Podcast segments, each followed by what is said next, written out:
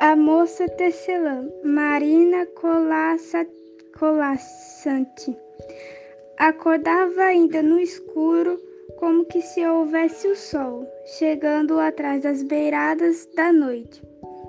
E logo ela se, se sentava-se ao tear, linha clara para começar o dia. Delicado traço, cor da luz que ela ia passando entre os fios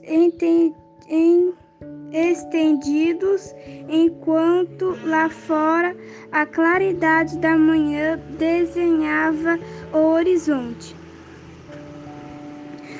Durante muitos dias, o vento e o frio brigavam com as folhas e espantavam os pássaros.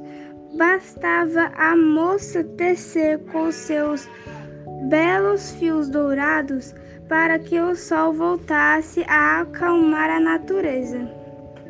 Assim, jogando a lançadeira de um lado para o outro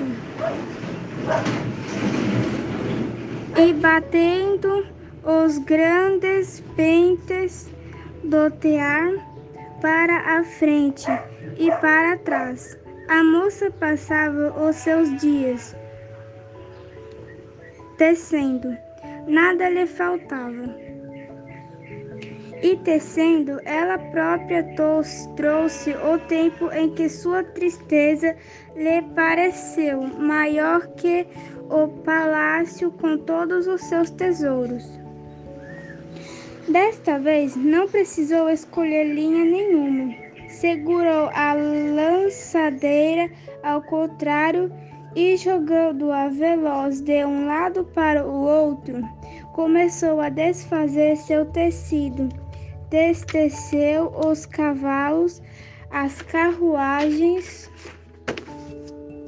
os estrebárias, as estrebarias e os jardins.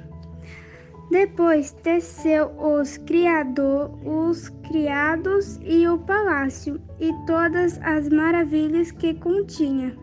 E novamente se viu em sua casa pequena e sorriu para o jardim além da janela.